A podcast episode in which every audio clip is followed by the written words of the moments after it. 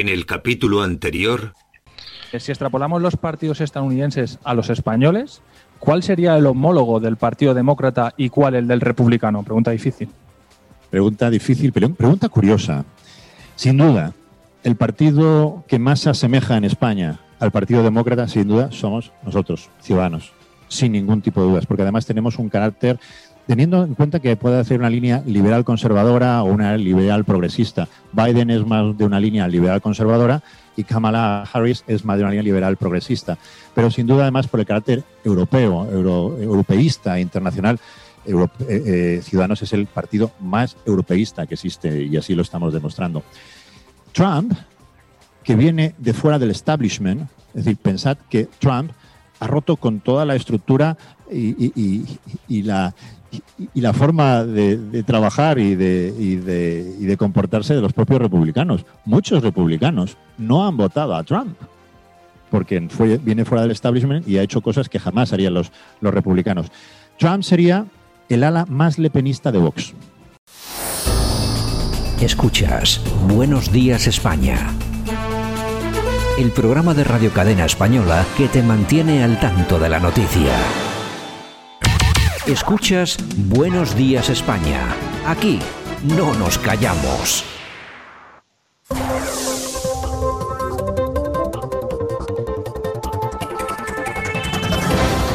Y nosotros que ya estamos en tiempo de análisis político, ¿qué fue noticia ayer? ¿Qué ha sido noticia esta noche? ¿Qué está siendo ahora mismo noticia y lo va a ser a lo largo del día? Por lo menos repercusión en redes sociales, alguna cosa seguro que sacamos, porque para eso está nuestro politólogo de cabecera, don Francisco Gómez desde Madrid. Don Francisco, buenos días. Hola, buenos días Santiago. ¿Qué tal? Seguro, seguro que nos traes algo hoy, hoy para divertirnos. Sí, porque es viernes y teniendo en cuenta que estamos hasta arriba de COVID y que una de las ciudades que mejor están eh, por decirlo de alguna forma, es Melilla, que todos oh. saben ustedes que está, está a la cabeza con cerca de 1.400 infectados por cada 100.000 habitantes, pues vamos a ver qué políticos tenemos en Melilla. En Melilla tenemos a una señora que es viceconsejera, viceconsejera del ayuntamiento de la ciudad. Eh, y, y, bueno, vamos a escucharla porque merece la pena ver en qué manos están los melillenses. Gracias por vuestra asistencia a esta rueda de prensa. Eh, quería hoy, eh, mm, en el Bomer de salieron las, por primera vez en la historia la, inscripción a los cursos de aula por, de mayores. Porque aula no es un colegio, como dicen. No es un colegio. Aula cultural es su palabra, lo dice. Es aula cultural. Nosotros anteriormente estábamos preparando las aulas para dar eh, clases presenciales y clases telemáticas. Cuando vimos que ahora esto va subiendo como las espumas, la hemos paralizado por el tema del COVID y por el tema de, de la pandemia. Aula de momento está cerrada. Está cerrada no porque yo quiera, porque yo cada vez que hago algo pregunto a sanidad estamos en una pandemia y Melilla está en el segundo lugar de España. Y no lo digo yo, lo dice Sanidad. Así que aula va a seguir cerrada hasta que Sanidad nos dé, la, nos dé eh, el alto a, esta pandemia. Eh, ¿Puede detallar cuáles son los talleres que se ofrecen? No los tengo por aquí, pero lo que yo he dicho antes, que son ave pintura óleo, eh, analfabetización, costura, informática, inglés, francés, eh, analfabetización, eh, sevillana. hay un montón. y entonces pues podemos um, explicarle cómo se hace y podemos trabajar con ellos poquito a poco, como todo. Teniendo en cuenta que el próximo fin de semana se celebra el Día de Todos los Santos, ¿se prevé algún dispositivo especial, alguna recomendación para la tercera edad? Yo de verdad que yo no soy sanidad, no soy sanidad y no voy a, informar a ninguna persona. Los mayores, ellos son mayorcitos y saben que estamos en una pandemia y que, y que son, son vulnerables y que ellos mismos tienen que saber lo que van a hacer con su cabeza, saben que estamos en una pandemia y. Yo es que alucino, alucino, porque es que es, yo, es que es increíble. Esta señora que cobra eh, 3.500 euretes del... porque sí, Efectivamente, porque es que es inexplicable. Hombre, después de escucharle a ella, teniendo en cuenta que, van a tener cursos de analfabetismo, pues eh, y ella no es sanidad, salvo que sanidad le diga alto a la pandemia, pues evidentemente me explico que haya 1.400 enfermos por cada, contagios por cada 100.000. En fin, si escuchamos a esta señora, que Dios nos perdone, o Alá, o la que, que, Alá, nos perdone, eh, si escuchamos a esta señora y ahora escuchamos a, sí, porque perdóname, eh, Francisco, para todos nuestros oyentes que no pueden verlo, que eso es un audio de un vídeo, esta es la señora que hablaba iba eh, lógicamente ataviada con su velo islámico y todo ese tipo de cosas. Sí, sí, sí. Esta señora eh, se llama eh, Fátima Mohamed Kadur, que como decimos es viceconsejera en la ciudad autónoma de Melilla. Y es política de profesión y se lo está llevando calentito. Eh, pues bueno, si comparamos esta política, por ejemplo, con, con Isabel Díaz Ayuso, hoy ha tenido eh, en la mañana en la mañana de ayer mejor dicho ha tenido una mañana complicada porque bueno pues estaba tratando de explicar que el hospital enfermera Isabel Zendal ya está prácticamente listo y en cuestión de unos días pues se va a inaugurar teniendo en cuenta que también hace unos días pues tuvieron que decir que aunque las instalaciones estaban casi terminadas, pues lo que era más difícil era conseguir llenarla de sanitarios, que para eso está el Departamento de Recursos Humanos, que también hubo en la Comunidad de Madrid uno que soltó esto, pues hoy la, oposición se la ha echado en cara. En fin, era una mañana complicada porque explicar que una obra que valía 50 millones presupuestadas, pues al final ha costado 100, pues da pie a muchas controversias en cuanto a los típicos pelotazos que en el caso de la Comunidad de Madrid y en el caso de Madrid, pues se han producido. En todo caso, vamos a escucharla porque diferencia entre políticas es francamente importante. Señoría, hay que ver qué mal lo va a pasar la izquierda de esta Cámara según vayan evolucionando los días, este hospital se vaya abriendo, empiecen a llegar pacientes, empiecen a curarse pacientes. Qué trágico es para la izquierda de esta Cámara que la Comunidad de Madrid pueda presentar ante el mundo un nuevo hospital. Siguen sin reconocer que lo de IFEMA fue un milagro, lo intentaron boicotear, mandaron a los suyos a hacer un scratch allí mismo, el mismo día. Si es que no tienen decencia política, no saben reconocer nada. Ahora vamos a tener capacidad hacer Madrid para 22.000 camas, 1.900 UCIs, un hospital de 8.000 metros cuadrados con tres grandes pabellones que pueden ayudar en las epidemias, precisamente al ser horizontal, al haber aprendido de IFEMA, que va a descongestionar otros hospitales cuando tengan que hacer obras, cuando tengan picos de listas de espera. Es un hospital de hospitales, es para todos, para no cerrar Madrid, que es un fracaso, para no confinar a los ciudadanos en sus casas, que es un gran fracaso, y esto contrae numerosas secuelas y daños colaterales, lo que queremos hacer es seguir andando en políticas inteligentes y con medidas quirúrgicas.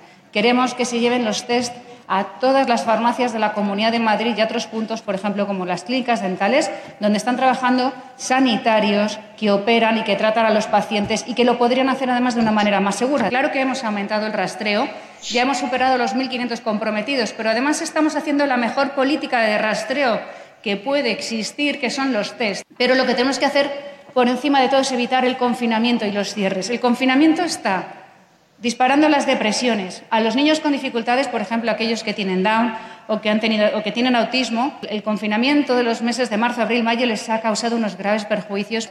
Los mayores se han desorientado y, sobre todo, las economías vulnerables, las que peor lo pasan, son las más perjudicadas. Que su partido político en el Ayuntamiento de Madrid lo único que hizo fue duplicar las aceras de la Gran Vía en 18 meses. Nosotros hemos levantado un hospital en tres en mitad de una pandemia que está asolando Europa.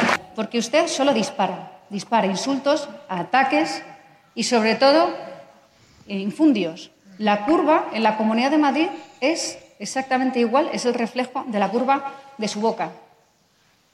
Mustia. No creo que haya un solo ciudadano en la Comunidad de Madrid que no quiera un nuevo hospital que descongestione los demás hospitales, que amplíe la capacidad hospitalaria y permita a Madrid seguir trabajando sin cerrarse ¿Qué es lo que ustedes desearían para arruinarnos? Mustia. Mustia, la ha llamado Mustia. La ha llamado Mustia. Sí, sí, es, es la portavoz de, de, Más Madrid, que no es precisamente Mustia, es una enfermera de profesión, pero lo que le ha venido a decir es precisamente lo que yo comentaba antes, y es que pues parece ser que el hospital lo van a llenar con sanitarios voluntarios de otros, de otros centros y luego, por supuesto, pues se supone con, que con, con personal que va a ser que va a ser eh, movido de sitio, imagino, em, eh, con, su, con su consentimiento, por supuesto. Y claro, eso implica que en los hospitales en los que estos sanitarios eh, se marchen, pues se supone que se incrementará la carga de trabajo. En todo caso, lo importante es decir que el hospital está prácticamente terminado, que desde luego es un éxito tenerlo, que va a venir muy bien para, para actualmente por la situación que tenemos y de cara al futuro por, por otras posibles pandemias o posibles eh, situaciones graves en las que haga falta inmediatamente un hospital para estas circunstancias.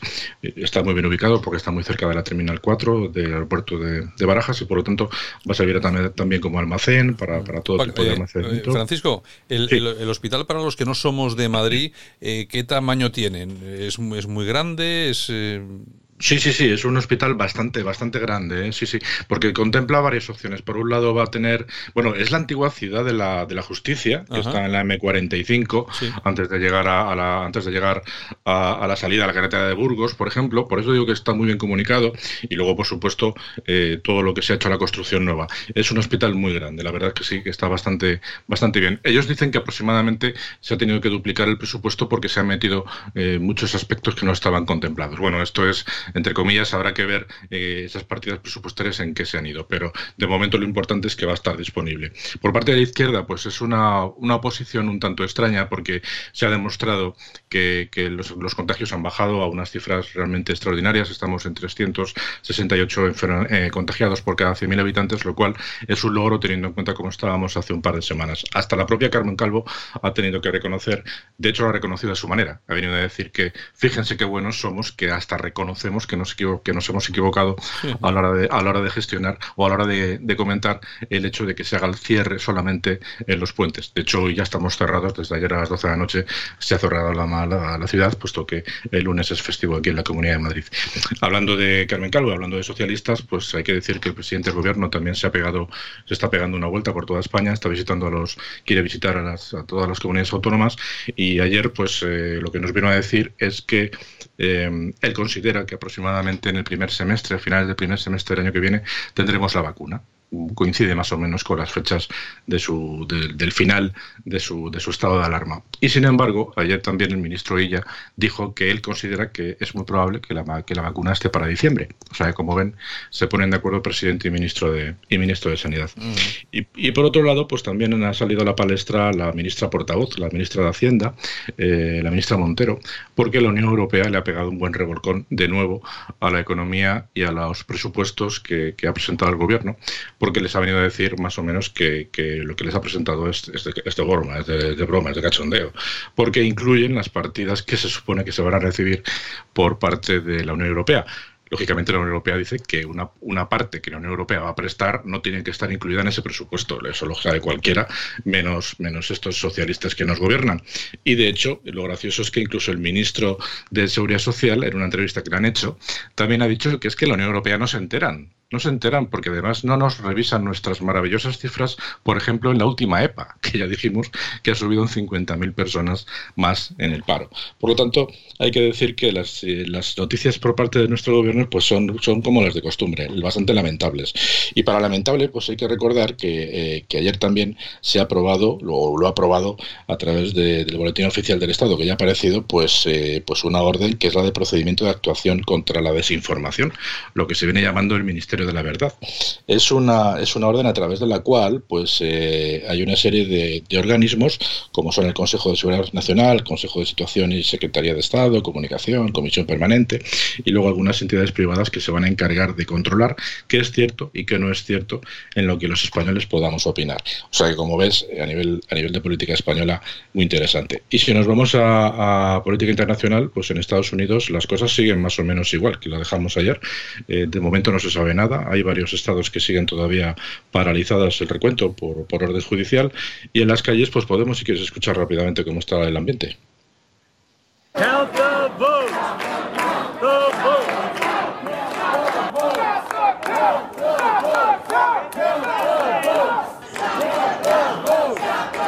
Bueno, las cositas están bastante calientes por allí, ¿eh?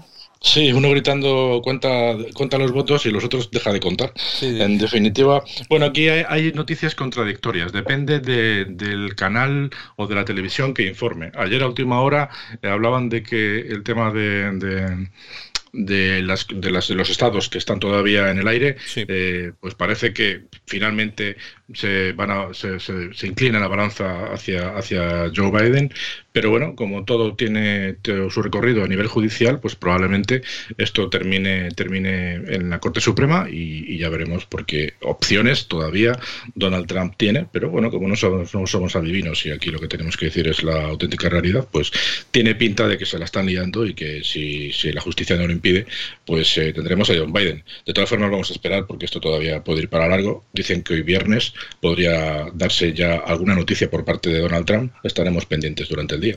Bueno, a ver qué pasa. En todo caso, tiempo tenemos para comentarlo porque el lunes regresamos de nuevo aquí a Buenos Días España. Un abrazo fuerte, Francisco. Igualmente, buen fin de semana a todos.